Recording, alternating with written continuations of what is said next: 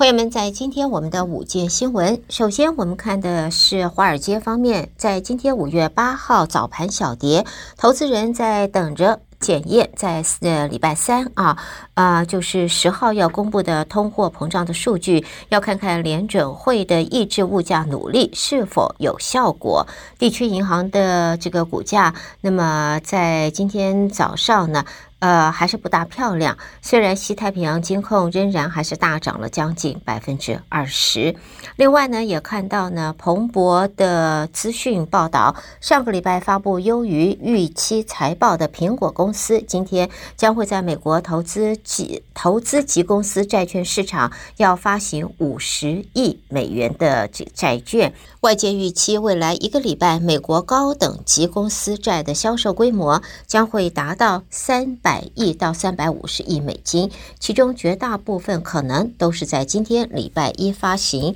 苹果是打头阵，宣布分五批发行债券。知情人士还说，据说这一次发行的目标规模是五十亿美元，还有增加的空间。这次最多将分成五批发行，它的限量最长者是三十年，殖利率可能比同期的美国公债要高出一百三十五个基点。苹果这次发债所得款款项，那么有关人士说将会用于一般企业用途，可能包括了买回他的库藏股、支付股利、营运资金，还有资本支出，再加收购和偿债。另外呢，在 NASA 方面呢，就是今天成功的发射了两颗的小型监测卫星，以从纽西兰的一座基地来追踪热带风暴。这项计划的目的在改善对毁灭性风暴的天气预报。由太空发射公司火箭实验室啊 Rocket Lab 它所制造的火箭送入了轨道。每小时飞越飓风上方，而现有卫星是每六小时才会飞越一次。NASA 的科学家则表示呢，研究人员将能够观测风暴每小时的变化。新的卫星将可以收集降雨量、气温、湿度等资讯，来协助科学家判断飓风登陆的地点和它的强度，进而帮助沿海地区的民众那个可以能啊，就是呃。这疏散行动啊，做好事先的准备。下边我们再看来自肯塔基州的消息：第一百四十九届的肯塔基赛马才刚刚落幕。不过，在过去一个礼拜内，有七匹马在五月六号的最后一场比赛前，结果死亡了，促使现在相关单位对这些死亡事件进行调查，也激起了动物权利运动人士现在他们的愤怒。在现在呢，动物健康行动的呃这个成员说，死亡数量让人担忧。那么表示呢，呃，对于马匹的保护是首要的，在比赛的这样子活动的这一个目标。一连串马匹死亡，这个让人。呃，不光光是震惊，也必须要知道，就是是什么原因造成的。好，接着我们来看的是英国方面，伦敦的报道：英王查尔斯三世在六号加冕，首相官邸七号昨天在首就在唐宁街举行加冕主题街头午餐派对。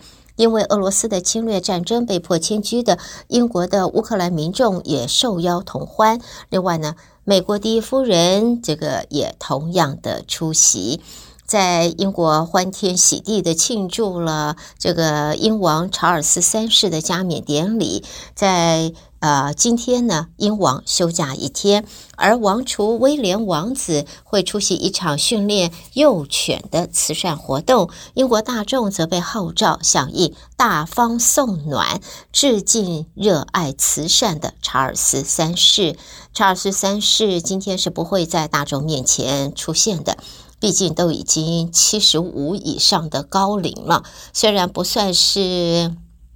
这动不了的老年人、老人家，但是的确是高龄。加冕的活动啊，一连串啊，马不停蹄。今天是该让他休息一天啊。所以王储威廉王子是会参加导盲犬训练中心举办的这个。呃，课程响应就是也是志工响应的活动之一。现在呢，白金汉宫说全英国全力响应大方送暖活动，呃，但是呢，国王跟王后是不会出席任何一场活动的。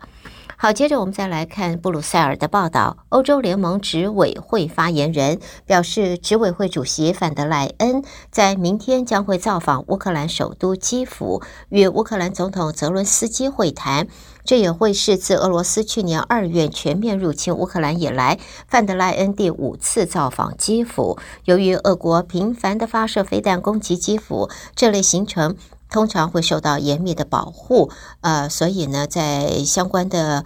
呃发言人不愿意透露任何的细节。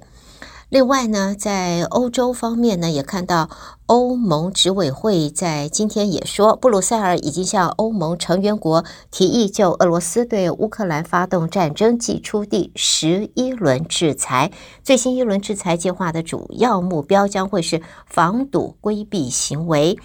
在根据现在的文件，作为制裁计划的一部分，欧盟建议停止向七间中国公司出口敏感技术，因为他们怀疑这些公司把相关技术转交给俄罗斯，而这也会是欧盟首次因北京在乌克兰战争当中的角色而惩罚中国。好，另外我们看到，这是法国，在法国和德国在今天宣布，法国总统七月会前往德国进行国事访问，为二十三年来首见。而值此之际，两国关系也正因为能源政策和中国等多项议题持续的紧绷。德国总统办公室说，这会是二十三年来首度由法国总统到德国进行国事访问。